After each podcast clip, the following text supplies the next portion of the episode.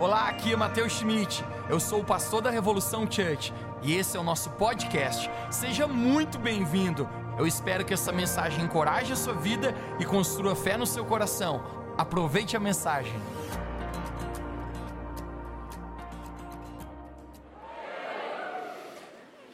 Se é para estar vivo, eu quero ser uma pedra no sapato do capeta. Eu quero ser alguém que faz diferença nesse mundo. Eu quero ser alguém que brilha a luz no meio das trevas. Eu quero ser alguém que, quando, quando os meus pés pisam num lugar, a atmosfera muda, existe mudança, a luz de Jesus brilha. E eu creio que Deus ele chama cada um de nós para esse para essa vida abundante, qual Jesus ele diz que veio para nos dar. João capítulo 10, Jesus fala: Eu vim para que vocês tenham vida e a tenham em abundância. Deus ele tem uma jornada para nós. E a palavra de Deus fala através do apóstolo Paulo, ele diz que em Cristo Jesus nós somos muito mais que vencedores. Alguém pode levantar a sua mão direita e dizer: Em Cristo Jesus, eu sou muito mais que vencedor. E eu quero começar lendo um texto contigo, já no primeiro livro da Bíblia, Gênesis capítulo 37. Essa história eu acredito que é uma jornada para todos nós, para todos os filhos e filhas de Deus.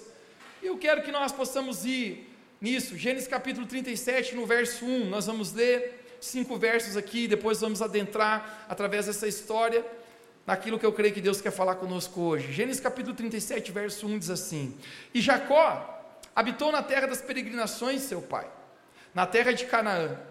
Essas são as gerações de Jacó, sendo José de 17 anos. Alguém pode repetir comigo esse nome José? Um, dois, três. De 17 anos, cinco anos mais novo que eu. Apacentava as ovelhas com seus irmãos. Sendo ainda jovem, andava com os filhos de Bila e com os filhos de Zilpa, mulheres de seu pai. E José trazia más notícias deles a seu pai Israel amava José, mais uma vez comigo, José, mais do que todos os outros filhos, porque era o filho da sua velhice, e fez uma túnica de várias cores da algubós para ele. Vendo, pois, seus irmãos que o pai o amava e havia dado um presente para ele, o odiaram, e não podiam falar com ele praticamente. Teve José um sonho que contou aos seus irmãos, mas por isso o odiaram ainda mais tema da minha mensagem nessa noite é a jornada de um vencedor. A jornada de um vencedor. Você poderia orar mais uma vez comigo? Feche seus olhos. Deus, nós queremos te agradecer, porque tu estás aqui, Jesus. Ninguém pode te ver com os olhos naturais, mas com os olhos do nosso coração, que isso significa a nossa fé. Nós cremos que tu estás aqui hoje. E eu creio que a sua palavra agora vai ser pregada, e eu oro que o Senhor possa falar a cada um de nós. Nós possamos aplicar essa palavra em nossas vidas e de verdade nós possamos ir em direção da jornada e do propósito que o Senhor tem para nós. Obrigado por cada um que está aqui, mas principalmente porque tu estás aqui, Espírito Santo. Tu és bem-vindo nesse lugar. Em nome de Jesus, se você crê nisso, você pode dizer amém? Amém. amém. Eu quero usar a vida de José hoje para conversar contigo a respeito da jornada de um vencedor. Eu quero falar a respeito de cinco estações que José ele passou na sua vida. Que se eu for franco com você, obviamente cada um dos, na sua história, a história de ninguém é diferente, mas eu sempre digo que as citações normalmente são. E eu quero exemplificar a vida de José para mostrar cinco estações que normalmente nós passamos a nossa vida se nós quisermos ser um vencedor. Quantos aqui querem ser um vencedor em Cristo Jesus? A vida de José é inspiradora, porque a vida de José é parecida com a minha e com a sua. Não é só sombra e água fresca. Tem boleto para pagar. Tem dias para chorar, sim ou não?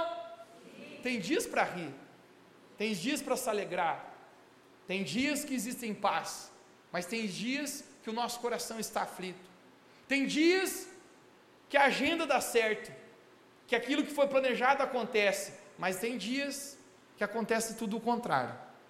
E a hashtag é o que está acontecendo.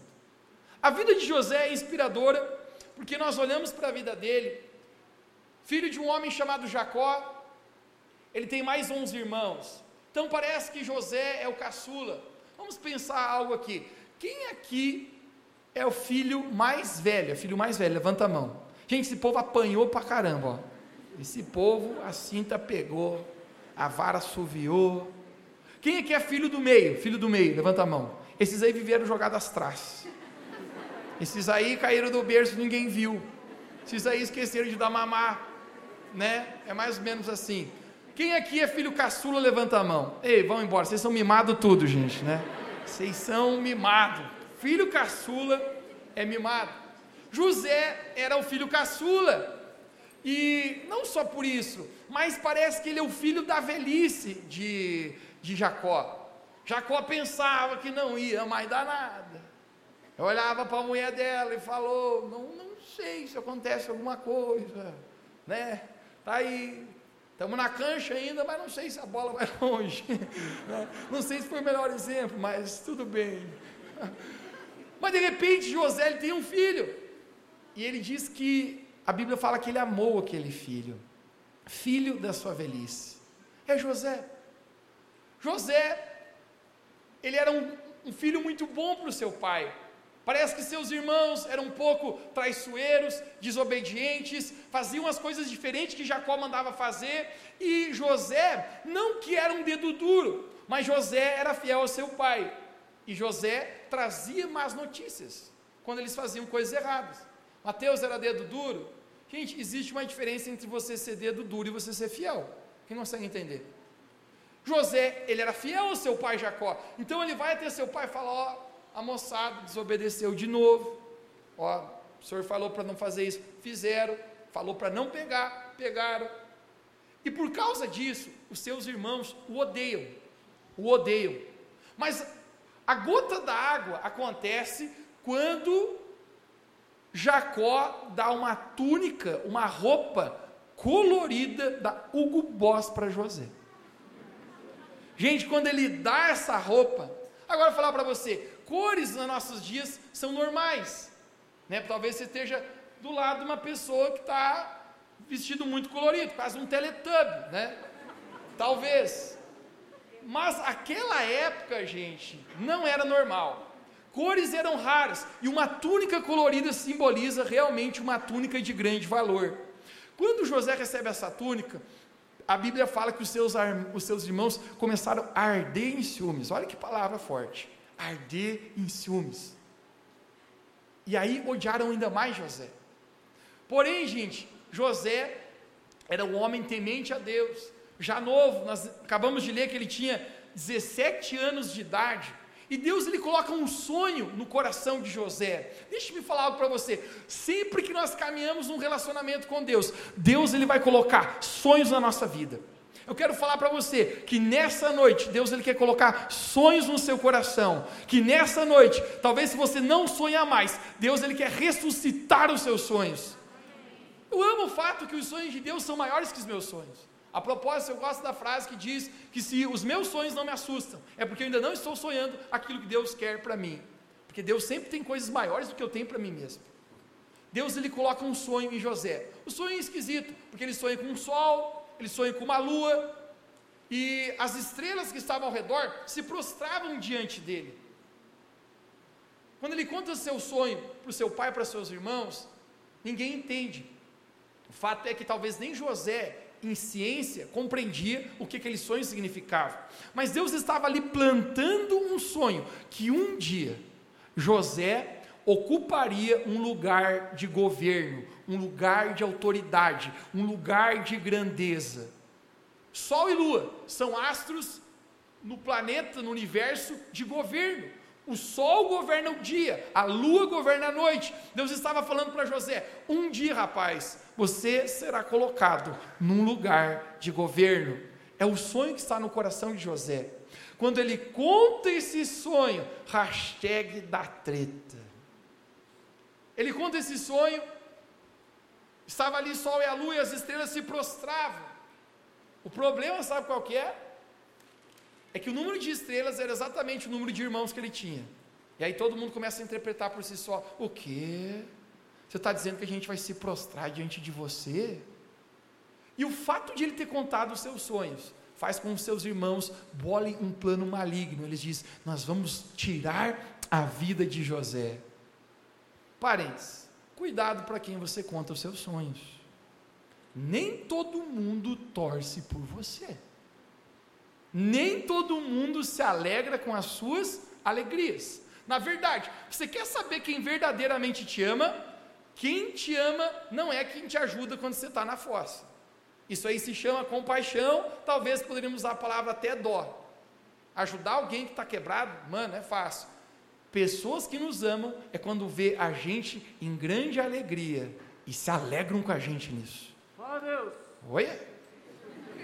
Rapaz, aqui se conectou com essa palavra. Eles têm um plano maligno, tirar a vida de José. Então a ideia é: vamos pegar essa túnica do algoboz dele, vamos matar um animal e misturar no sangue, levar para o nosso pai e dizer: Pai, José foi devorado por uma fera do campo, e aqui está a capa do seu filho, que você comprou para ele colorida da Hugo Boss. Mas o simples fato é que talvez algum deles, no grupo de irmãos, pense e fala: gente, isso aqui é forte demais. A gente vai tirar a vida de um, de um irmão, sangue do nosso sangue. Eu acho que a gente não deveria fazer isso. Então eles têm uma outra ideia. Uma ideia ruim, menos ruim do que matar. Mas a ideia qual que é? Está passando uma carruagem de egípcios. Eles pensam: por que, que a gente não vende José como escravo para os egípcios? Ele não vai morrer e a gente ainda faz uma grana para a gente no rodízio de pizza hoje à noite. Parece que o consenso de todo mundo foi bom e foram isso que fizeram.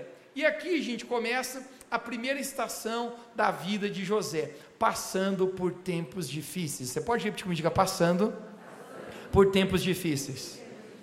José é vendido como escravo. Eu fico imaginando as algemas em suas mãos, dentro de uma carruagem, com um futuro incerto, sem saber o que lhe esperava, passando por tempos difíceis. Alguém aqui já passou por tempos difíceis? Você está aqui hoje, você está passando por tempos difíceis. Algo que eu descobri, gente, que nem tudo nessa vida às vezes acontece do jeito que a gente gostaria que acontecesse. Algo inusitado acontece na vida de José. Ele é traído por aqueles que deveriam o amar. Eu fico imaginando José naquela carruagem, preso, talvez como um animal dentro de uma jaula, mas o simples fato é: o que, que ocupa a sua mente? O que, que está na sua memória nesse momento? Se eu for ser sincero, eu fico imaginando ele, ele lembrando dos seus irmãos, falando em o matar. Isso não apenas está ferindo José por fora, mas isso está ferindo José por dentro. As pessoas que mais têm o poder de nos machucar são as pessoas que nós mais amamos, sim ou não?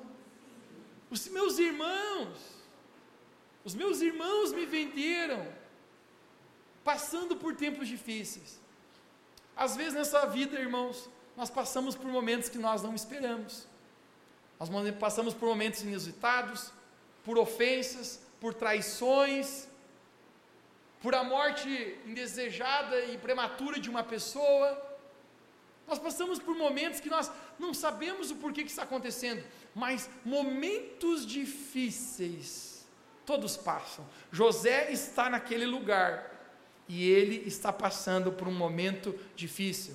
Quando José ele chega no Egito, ele é comprado por um homem. Eu fico imaginando que eles fazem uma vitrine com aqueles homens que estão sendo vendidos por escravos. Aquele momento era normal na humanidade a escravidão. Graças a Deus pela lei áurea, onde não se podem mais comercializar pessoas, porque pessoas são mais importantes que coisas. Coisas têm preço, mas pessoas têm valor. Quem pode dizer amém? José está lá como uma mercadoria para ser comprado.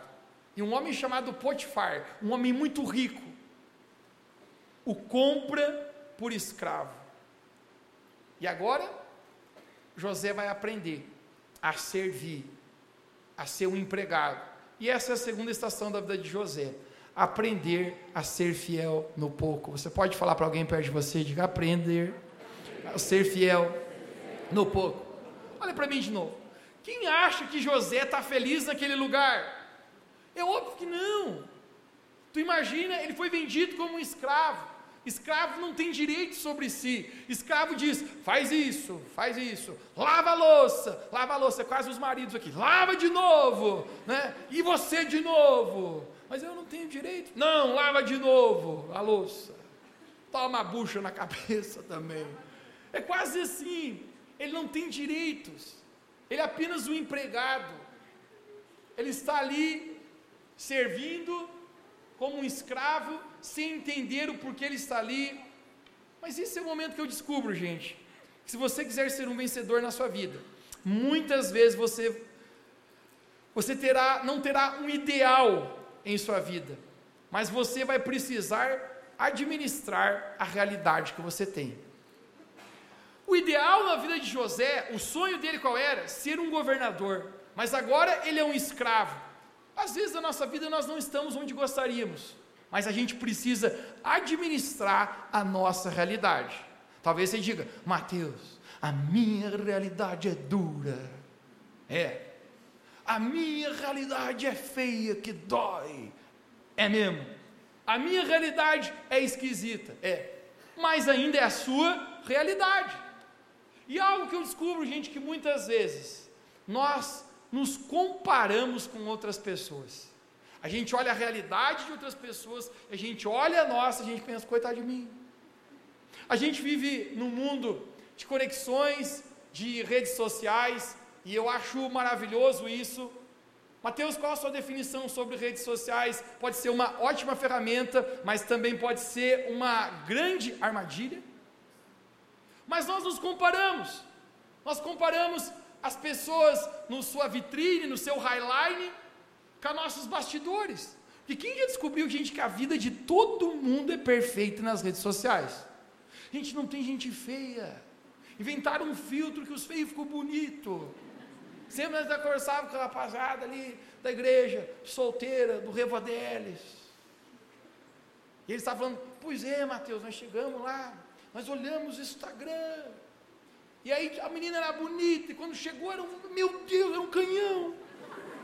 E eu falei, como assim? Pois é, a menina enganou nós com o Instagram. Gente, os homens também é assim. O cara olha o cara na rede social, um cara de postura. Um cara assim que você olha assim, nossa, esse deve ser um cavaleiro que vai chegar e dizer assim, boa noite. A mulher está imaginando isso. E quando o camarada chega para conversar, oi, tudo bom? Mano, engana. Engana o negócio. É ou não é? Mas conecte-se comigo.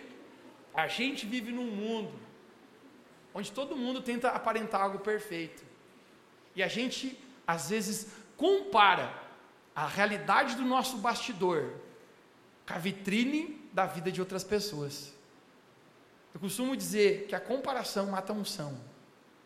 A comparação mata aquilo que Deus nos chamou para fazer. José, ele não tem o ideal da vida dele, mas ele tem uma realidade. E esse é o momento que José precisa aprender a ser fiel a isso. Muitas pessoas, gente, elas chegam a se envergonhar da sua realidade. E o fato que elas se envergonham da sua realidade impede elas de avançarem. Agora deixe-me falar algo para você. Se a sua realidade talvez não é onde você gostaria de estar, você precisa aprender a ser fiel no pouco e trabalhar a realidade que você está. Eu relembro o tempo que eu tinha um carro conhecido como Monzão Tubarão. Aquele carro era apaixonado por guincho, gente. Ele via um guincho passando, ele quebrava. Aí o que acontece com ele? Viu um guincho, estraga o motor, já queria engatar. Mas eu relembro, eu que eu estava na, na, casa dos meus avós, na temporada, é, em Balneário Camboriú, na praia, e eu pensei assim, eu vou dar uma, uma lavada no Monza Tubarão. Coisas de homens, lavar carros, né? Não sei o que, que é, nada anima um homem mais do que lavar um carrinho para andar com o preteador no pneu no sábado, gente, né? Mas eu lembro que eu estava dando uma polida naquele monzão, caprichando, e de repente chegou lá o meu primo de Itajaí, quando meu primo de Itajaí falou assim: O que, que você está fazendo, hein, Mateus? Eu falei: Estou passando preteador no pneu. Ele falou: É? E eu, e depois, eu falei, vou passar silicone no carro. E daqui a pouco ele falou assim, mas homem, bem lajeando, né? Se eu fosse você, eu nem caprichava muito. Eu falei, por quê? Ele falou, se você sair na beira-mar, você vai passar vergonha com esse mãozão.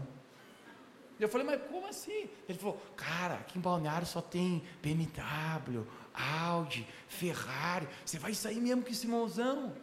Eu falei, não era o que eu gostaria de ter, mas é a minha realidade.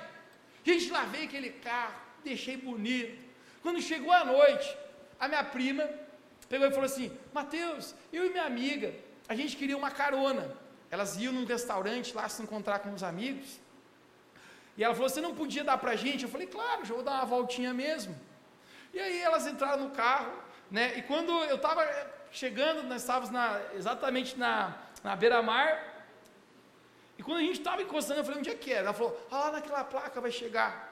E quando faltavam em 100 metros, elas gritaram assim: Para, para, para, para. Eu falei: O que aconteceu? Ela falou: Deixa nós aqui. E eu falei: Não, mas, mas eu estaciono lá na frente. E a amiga dela falou assim: Não, eu não vou desembarcar de um Monza ali na frente. Gente, eu olhei, eu falei: Sai daqui, seu chinela. E tem gente que se envergonha da sua realidade. Vou falar para você, é dura, mas é minha. E não consegue entender. E tem pessoas, gente, que ficam a vida inteira esperando receber algo maior para começar a fazer aquilo que era para fazer. Jesus, ele ensinou um princípio poderoso quando estava aqui na terra. Jesus ele falou: "Quem é fiel no pouco será colocado sobre o muito". Queria deixar falar para você. Aquilo que impressiona homens, nem sempre é aquilo que impressiona Deus. Aquilo que às vezes os homens chamam de sucesso, nem sempre é sucesso para Deus. Você lembra da oferta da viúva pobre? A Bíblia fala que Jesus se assentou perante uma palavra esquisita chamada gasofilácio.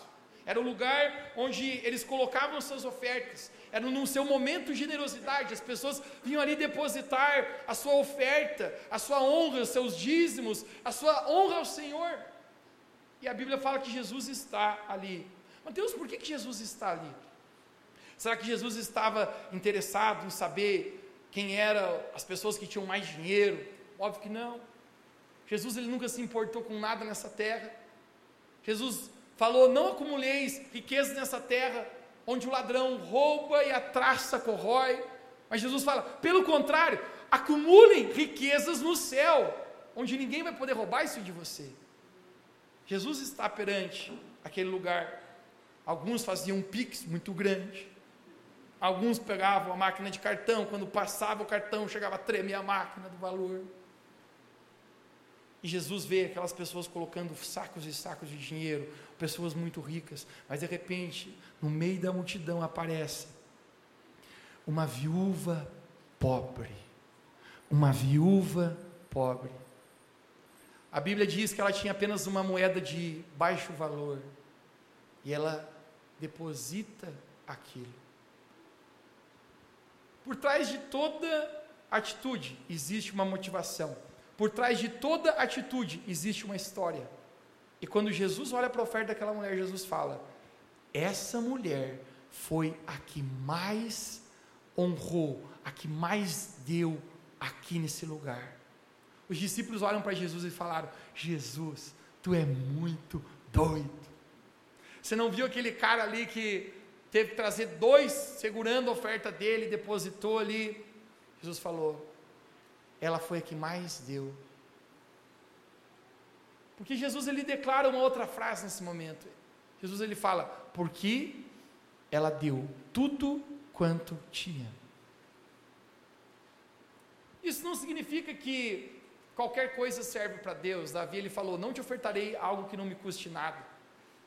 Se o seu pouco é o seu melhor, isso é o suficiente para Deus. Se o seu pouco é tudo, isso é o suficiente para Deus. Mas aqueles outros davam no que restava. Deus não quer na nossa vida aquilo que é resto. Deus quer aquilo da nossa vida que honra ao Senhor. Deus ele fala, Jesus ele fala, ela foi a que mais deu. Todos estavam impressionados com aquilo. Mas Jesus se impressionou apenas com uma moedinha. As pessoas chamam números de sucesso. Deus ele chama fidelidade de sucesso. Deus ele chama honra de sucesso. Deus ele chama ser fiel no pouco é sucesso. Jesus ele diz: quem é fiel no pouco será colocado no muito. José está na casa de Potifar. E quando José está na casa de Potifar, José ele começa a ser fiel. Não é o lugar que eu gostaria de estar, não é o emprego que eu gostaria, não é isso que eu sonhei para minha vida, mas o simples fato é eu vou encarar minha realidade, eu vou fazer o melhor que existe nas minhas mãos. José é um empregado tão excelente que Potifar chama ele e fala: A partir de hoje, José, você será o gerente de todos os empregados. Está aqui a senha do cartão de crédito, está aqui a chave do carro, está aqui acesso a todas as minhas contas bancárias. Você vai me ajudar a administrar tudo isso. Lembra o que Jesus falou? Ser fiel no pouco sempre vai levar a gente ao mundo ao muito, aprender a ser fiel no pouco. Porém, gente, existe algo na nossa jornada que sempre vai acontecer. Deus ele sempre vai provar o nosso coração. José está lá sendo fiel. Esse é o momento de teste na jornada dele. A Bíblia fala no livro de Provérbios que assim como o fogo prova o ouro e o crisol prova a prata, Deus ele prova os corações. José ele vai ser provado o seu caráter vai ser provado. E eu quero mostrar para você, em Gênesis capítulo 39, versos 7 e 9, diz assim: Gênesis 39, capítulo 7 e 9, se conecte o que vai acontecer. E aconteceu depois dessas coisas que a mulher do, de Potifar pôs os olhos em José. Uau, Zezinha tá bonitinha. E ela disse: Deita-te comigo. Porém ele recusou e disse à mulher de seu senhor: Eis que o meu senhor não sabe do que, que você está a casa sozinho comigo, e entregou tudo na minha mão que tem. Ninguém é maior do que eu nesta casa, e nenhuma coisa ele me vedou, senão a ti. Porquanto tu és a sua mulher, como, pois, faria eu tamanha maldade e pecaria contra Deus? Quem consegue entender o que está acontecendo aqui? A mulher de seu chefe Potifar chega para ele e fala assim: Deita-te comigo. Sempre atrás um rapaz me questionou: Mateus, o que, que ela queria? Eu falei: Deitar no sofá e ver Netflix, rapaz. Gente, não! A mulher está chamando o cara para o Street Fighter. Está chamando o cara para o Mortal Kombat. Está chamando. Você entendeu? A Bíblia fala que a mulher, gente, se desnudou na frente do cara. E quando José olha, José pensa assim: rapaz, que coisa, hein? Justamente comigo. José é um homem, 17 anos, está na flor da idade, cheio de demônio, quer dizer, de hormônio. Né? Porque às vezes os hormônios são os demônios. Né? Quem ia descobrir que os hormônios não se convertem. Eu e você converter, mas o hormônio não converte. José está ali, gente. Agora eu estremeço diante da frase de José. Porque agora José está sendo provado no seu caráter.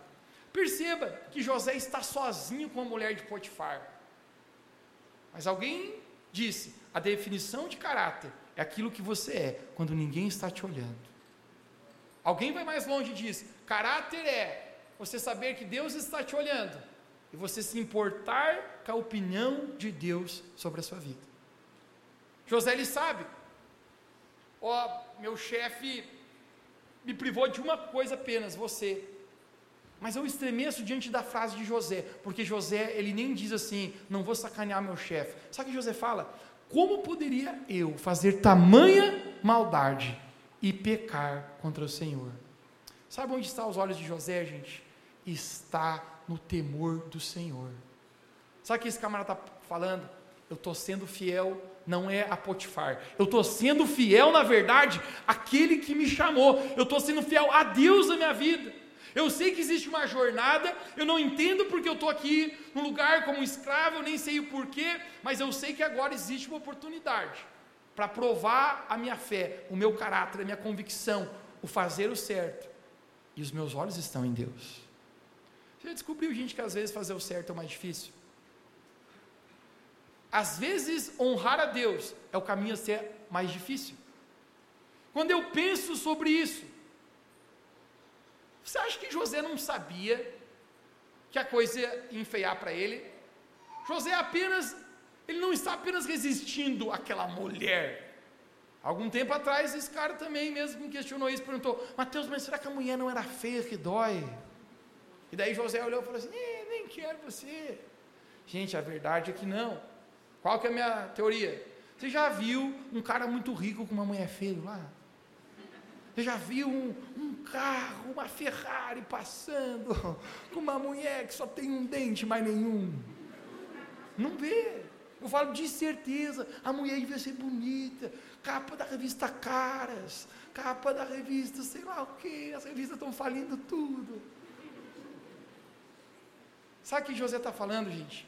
Eu sei que assim como o crisol prova a prata e o ouro prova o fogo, Deus está provando o meu coração, e os meus olhos estão no Senhor, e como eu faria tamanha maldade perante os olhos do Senhor? José ele sabe, eu dizer não para essa mulher não acarreta eu só resistir o pecado e honrar a Deus, vai me levar para uma estação difícil, vai me levar para a cadeia, porque eu sei que essa mulher lá do Guarujá, não é flor que se cheire. Se você é de Guarujá, não é você, por favor, tá, gente?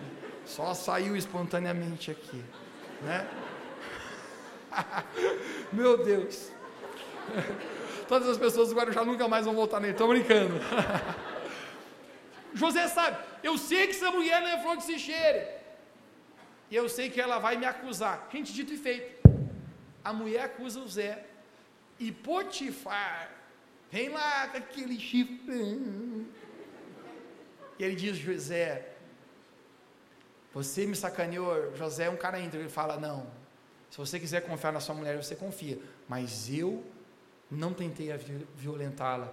Gente, nesse momento, sabe o que acontece? José é mandado para a cadeia. E aqui acontece a terceira estação na vida de José: é aprender a passar pelas dificuldades sem perder a fé. Você pode repetir comigo: aprender, passar por dificuldades, sem perder a fé. Olhe para alguém perto de você diga: aprender a passar por dificuldades, sem perder a nossa fé. Gente, José vai para a prisão. O camarada que tinha o sonho de estar tá numa posição de governo, agora ele está na prisão, preso. Antes era escravo, era ruim, mas agora Hashtag piorou. Antes eu era um escravo, mas pelo menos eu, eu tinha quase direitos, eu pelo menos não era um maníaco. Agora eu ainda sou considerado um maníaco estou dentro de uma cadeia. Às vezes você já se sentiu na sua vida mais longe do lugar que você deveria estar, pensando, eu queria chegar lá, mas parece que fui mais longe ainda. É isso que José está sentindo naquela cadeia. Mas este é o momento que a gente passa por coisas da nossa vida que nós não entendemos. Mas deixa-me falar algo para você. Às vezes nós não precisamos entender, nós precisamos apenas confiar em Deus. José está dentro daquela cadeia. Eu fico imaginando, Deus, não entendo porque eu estou passando essa dificuldade. Não entendo porque eu estou passando por essa crise. Não entendo porque estou passando por essa instabilidade financeira. Não entendo porque isso está acontecendo na minha família. Não entendo por causa disso. Mas eu confio que você está comigo, seja aonde eu estiver. José está dentro daquela cadeia, gente, e a coisa não é fácil. Mas eu gosto da frase que diz: Nunca duvide na escuridão daquilo que Deus te disse na luz. Nunca duvide das promessas de Deus na sua vida. Nunca duvide do sonho que Deus colocou no seu coração para você cumprir em sua jornada. José está naquela cadeia. E o que, que isso quer dizer? Que às vezes, gente, Deus nos leva para um lugar ruim para depois nos levar a um lugar melhor. Às vezes, para melhorar, tem que piorar. Às vezes, para uma porta abrir, outra tem que fechar. Quando nós começamos essa igreja, eu recordo que nós reuníamos numa, numa capelinha mortuária. É preciso lembrar, é sempre preciso lembrar, porque nós nunca podemos esquecer de onde saímos. Nunca podemos esquecer que nós somos tão frágeis, tudo que somos e onde chegamos e onde vamos chegar é a graça de Jesus na nossa vida. Mas reunimos numa capelinha mortuária. Gente, deixe-me falar para você: quantos gostariam de participar de uma igreja que a reunião é numa capela de morto? Na verdade, quando eu passo pelo cemitério, eu me abaixo no carro. Quem não é visto não é lembrado. Então, eu vou numa capela de morto. Eu brinco em falar, gente, que eu orava Deus, não deixa matar na quinta-feira, quinta das reuniões. Eu disse, Senhor, mata na segunda, na terça, até no domingo, estraga no domingão, sabadão, mas na quinta não deixa, senão é complicado até a reunião. Gente, várias vezes tirava o defunto de lá no caixão, estavam os quatro lá. Amém. E nós entrava, aleluia, vamos começar o culto. Eu sempre brinco, tem só a vantagem de a reunião ser lá. O lugar sempre estava decorado, cheio de flor, gente. Era bonito o negócio. Nem precisava gastar com decoração. As flores estavam sempre lá. Aquele cheiro. Né? Nossa, já viu aquele cheiro de morte, gente? Jesus tem vida para você, o pessoal. Ai, senti, senti. né? Bom também quando você estava falando assim, o diabo vem para matar e roubar e destruir a pessoa. Eu estou sentindo a morte, eu estou sentindo.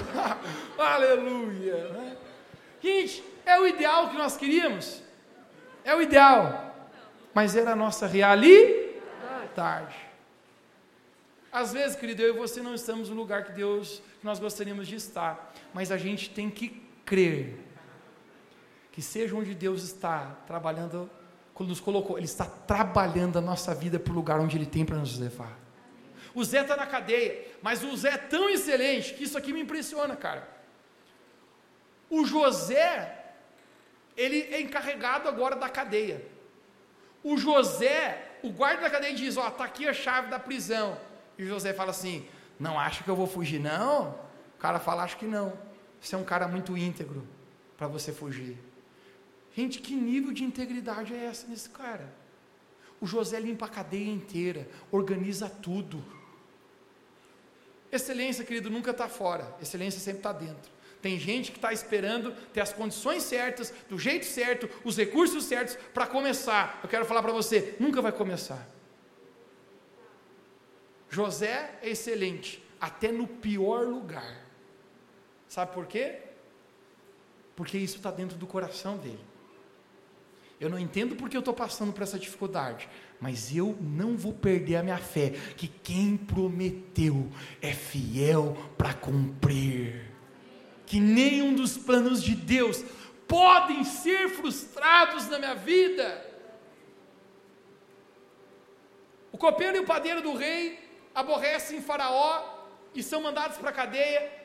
Então o Zé recepciona eles, diz: aqui está a tua cela, copeiro, aqui está a sua cela, padeiro. Os dois têm dois sonhos esquisitos e eles não entendem o que significa esse sonho, mas José é um homem de Deus e uma pessoa de Deus sempre tem sabedoria para dar conselhos a respeito de todas as áreas, para interpretar as circunstâncias da vida.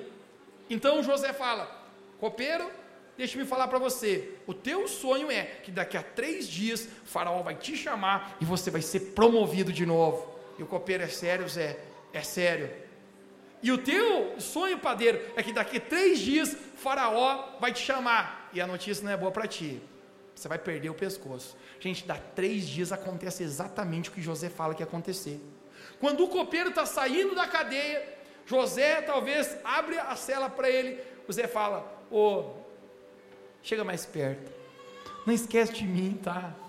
Fala para Faraó, que é a, a, figura máxima, que tem todo o poder aqui no Egito, que eu não peguei a mulher do Guarujá lá.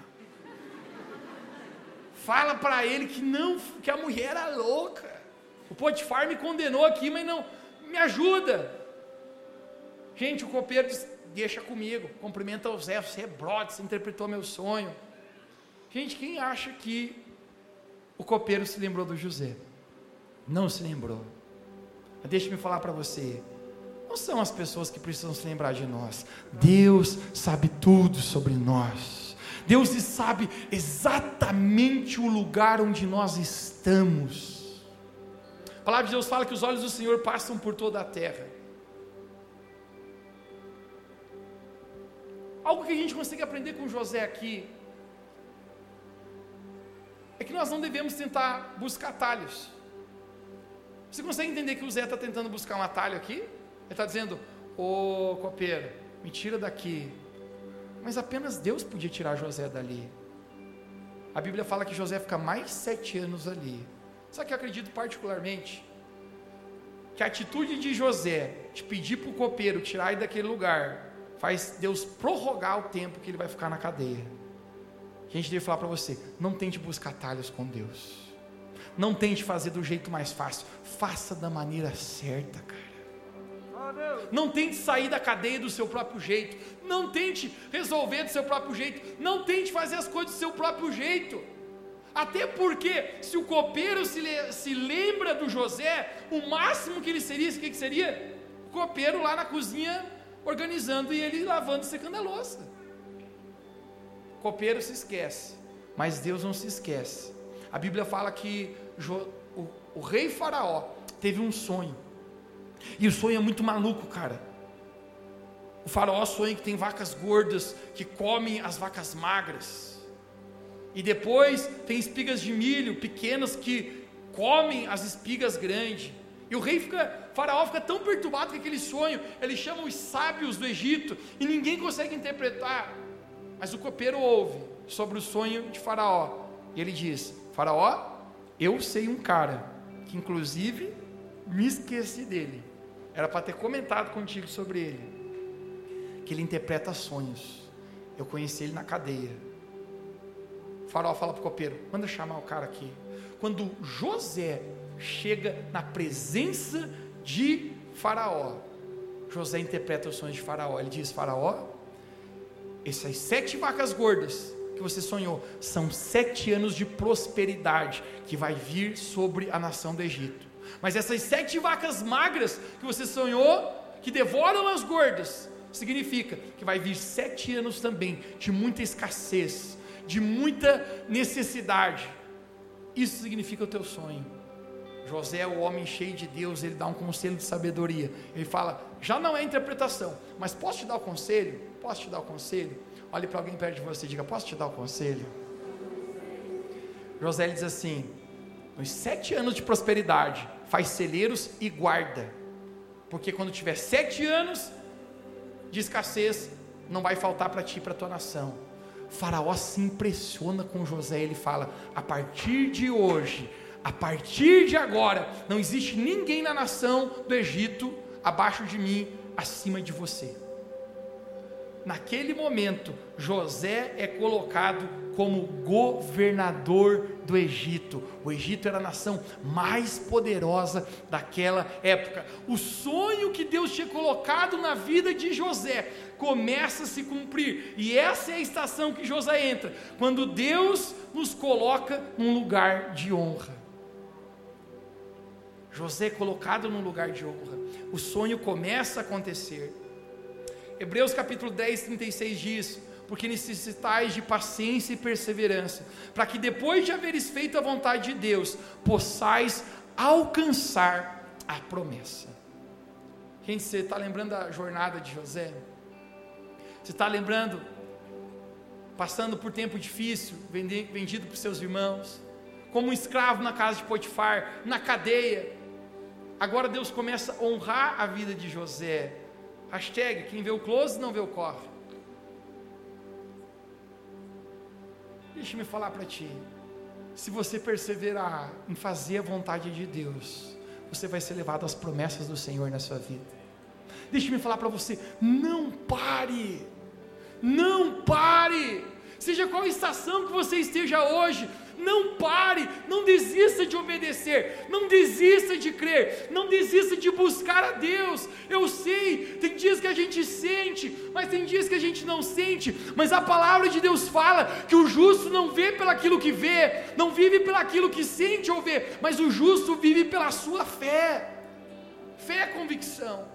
Fé é dizer, eu não entendo por que estou passando por isso, eu não estou sentindo, na verdade, é, por que eu deveria estar obedecendo, mas eu creio que Deus está me olhando e eu me importo em praticar a vontade de Deus na minha vida.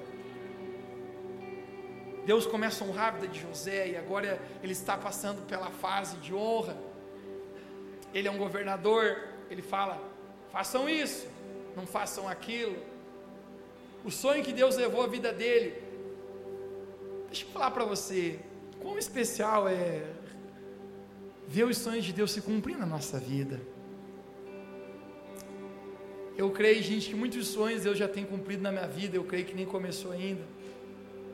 Porque com Deus sempre tem mais. Quem pode dizer amém aí? Olha, olha para alguém perto de você, bate, bate no ombrinho dessa pessoa diga: tem mais para ti, tem mais para você. Tem muito mais, nem começou. Nossos dias, melhores dias ainda estão por vir em Deus. Quem crê, diz amém, faz algum barulho aqui nessa noite. Estão por vir. Eu creio nisso. José está numa estação que ele está sendo honrado. Que coisa boa, gente, quando começa a crescer. Quando já não é mais na capelinha mortuária.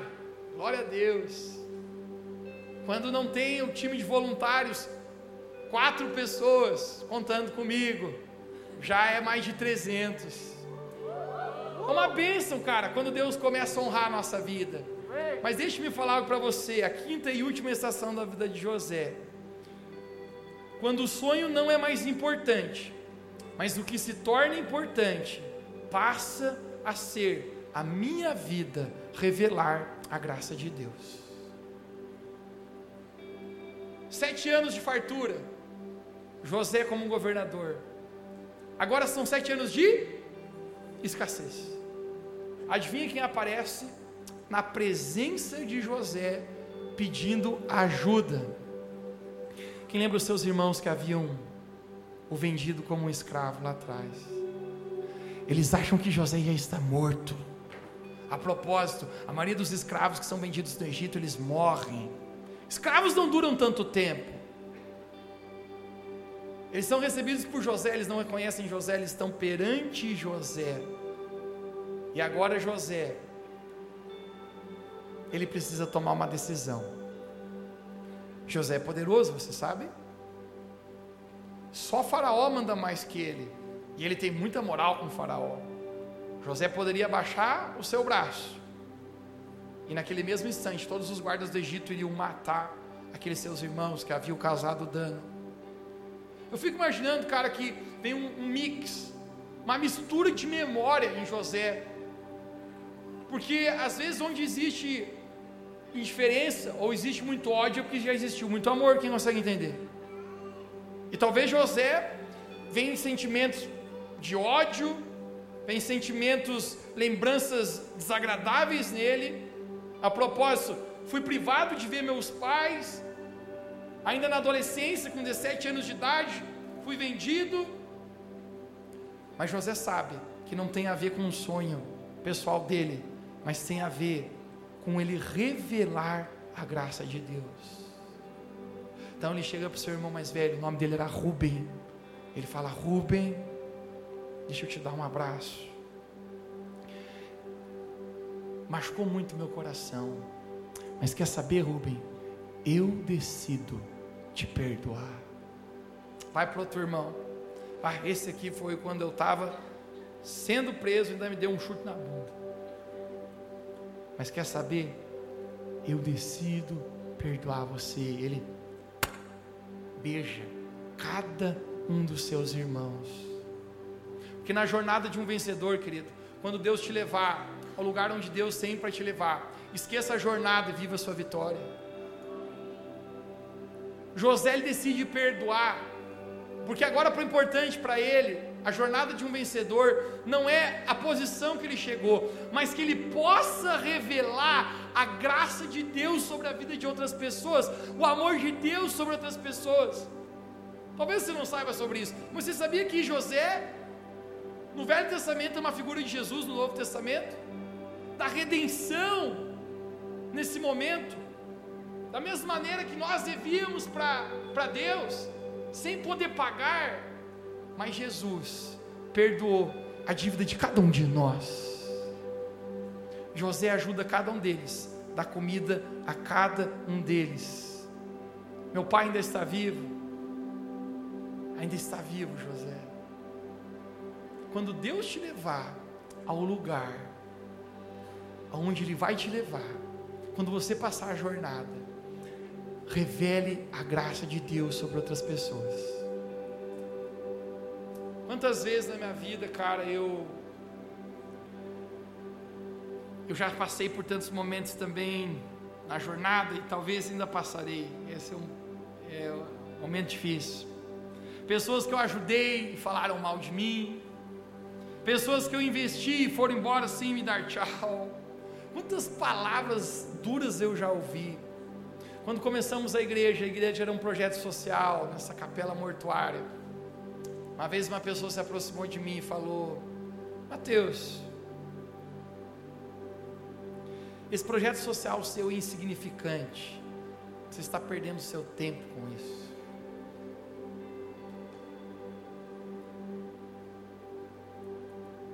A jornada.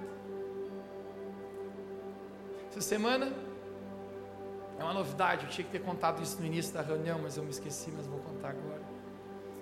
Na verdade, foi um mês atrás, um, um radialista da nossa cidade, ele é dono de uma emissora de rádio, ele me ligou, ele falou, Mateus, eu precisava 20 minutos seus, como a gente faz? Eu falei, hashtag entra na fila. Mas eu falei, semana que vem a gente consegue isso. Quando eu cheguei lá, ele falou, eu acho que a cidade inteira tem ouvido falar que, que tem acontecido na River Church, a maneira como vocês têm compartilhado, espalhado a palavra e o amor de Deus. Eu te convidei para esse café porque eu queria saber uma coisa de você. O que, que eu preciso fazer para trazer a River Church para dentro da nossa rádio? Eu pensei, esse cara está querendo talvez uma proposta financeira, está querendo ganhar algum dinheiro. Então eu esperei ele, hashtag molhar o bico. Ele falou, todo mundo aqui obviamente, tem vínculos financeiros, e, mas quanto a você, eu quero falar para você. Eu estou convidando você para vir dentro da rádio, você não precisa pagar absolutamente nada. Você aceita o convite? Eu olhei para ele e falei, vou pensar. Tem que valorizar. Passe. Na verdade, temos que orar, né? O, Passei um mês estudando a agenda, orando. Essa semana, gente, tive mais uma reunião com ele. A partir de novembro, nossa igreja vai ter um programa na rádio semanal. Por aplaudir, aplaudir Jesus, gente.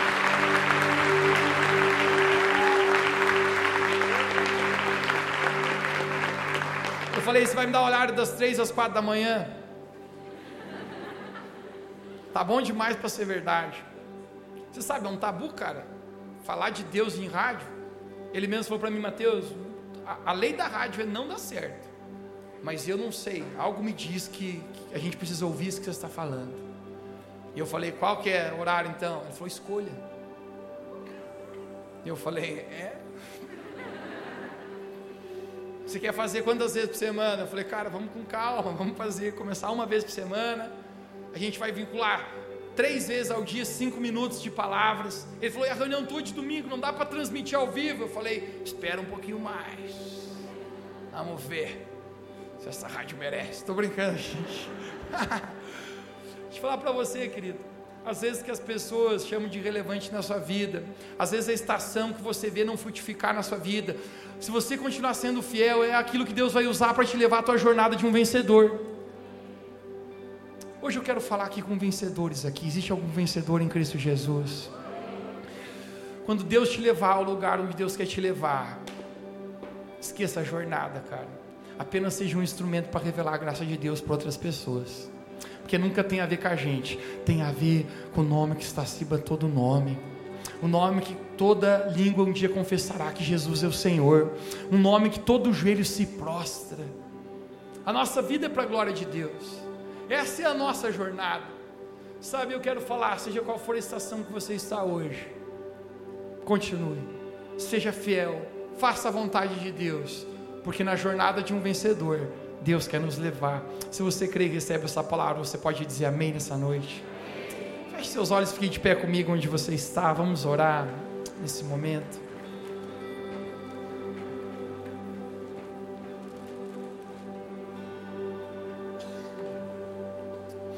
Seus olhos, ninguém vai pegar nada seu. Apenas entre você e Jesus, aí onde você está. Que estação você está hoje? Eu quero falar para você que Deus está trabalhando na sua vida. Talvez você não, não sinta, talvez você sinta hoje, Mateus, eu sinto que eu não estou no lugar que eu gostaria de estar. Às vezes isso é por fora e às vezes isso é por dentro. Mas eu quero falar para você que da mesma maneira que Deus levou José para uma jornada de vitória, Deus ele também tem uma jornada de vitória para você. Mesmo talvez você ache que esteja esquecido perante os outros. José achava que ele estava esquecido naquela cadeia, mas na verdade os olhos de Deus sempre estavam sobre ele. Hoje eu quero declarar que os olhos de Deus estão sobre você. Deus Pai, eu quero orar por cada pessoa que está aqui no auditório, nesse lugar. Pai, eu quero declarar no nome de Jesus a jornada de um vencedor. Nós sabemos que o Senhor nos chamou. Nós sabemos, Pai, que nós estamos aqui nessa noite, não por nossa própria vontade, porque a palavra fala em João capítulo 15, 16, que não fomos nós que te escolhemos, mas foi o Senhor que escolheu cada um de vós. Então nós sabemos que o Senhor tem uma jornada, um propósito para nossas vidas, independentemente da estação natural ou emocional que cada um aqui esteja. Eu creio, Deus, que o Senhor quer nos levar a um lugar de governo, a um lugar onde os seus sonhos se cumprem, se realizam em nossa vida. Pai, então hoje eu oro que a nossa fé, que a nossa convicção, assim como existiu na vida de José, possa existir dentro de nós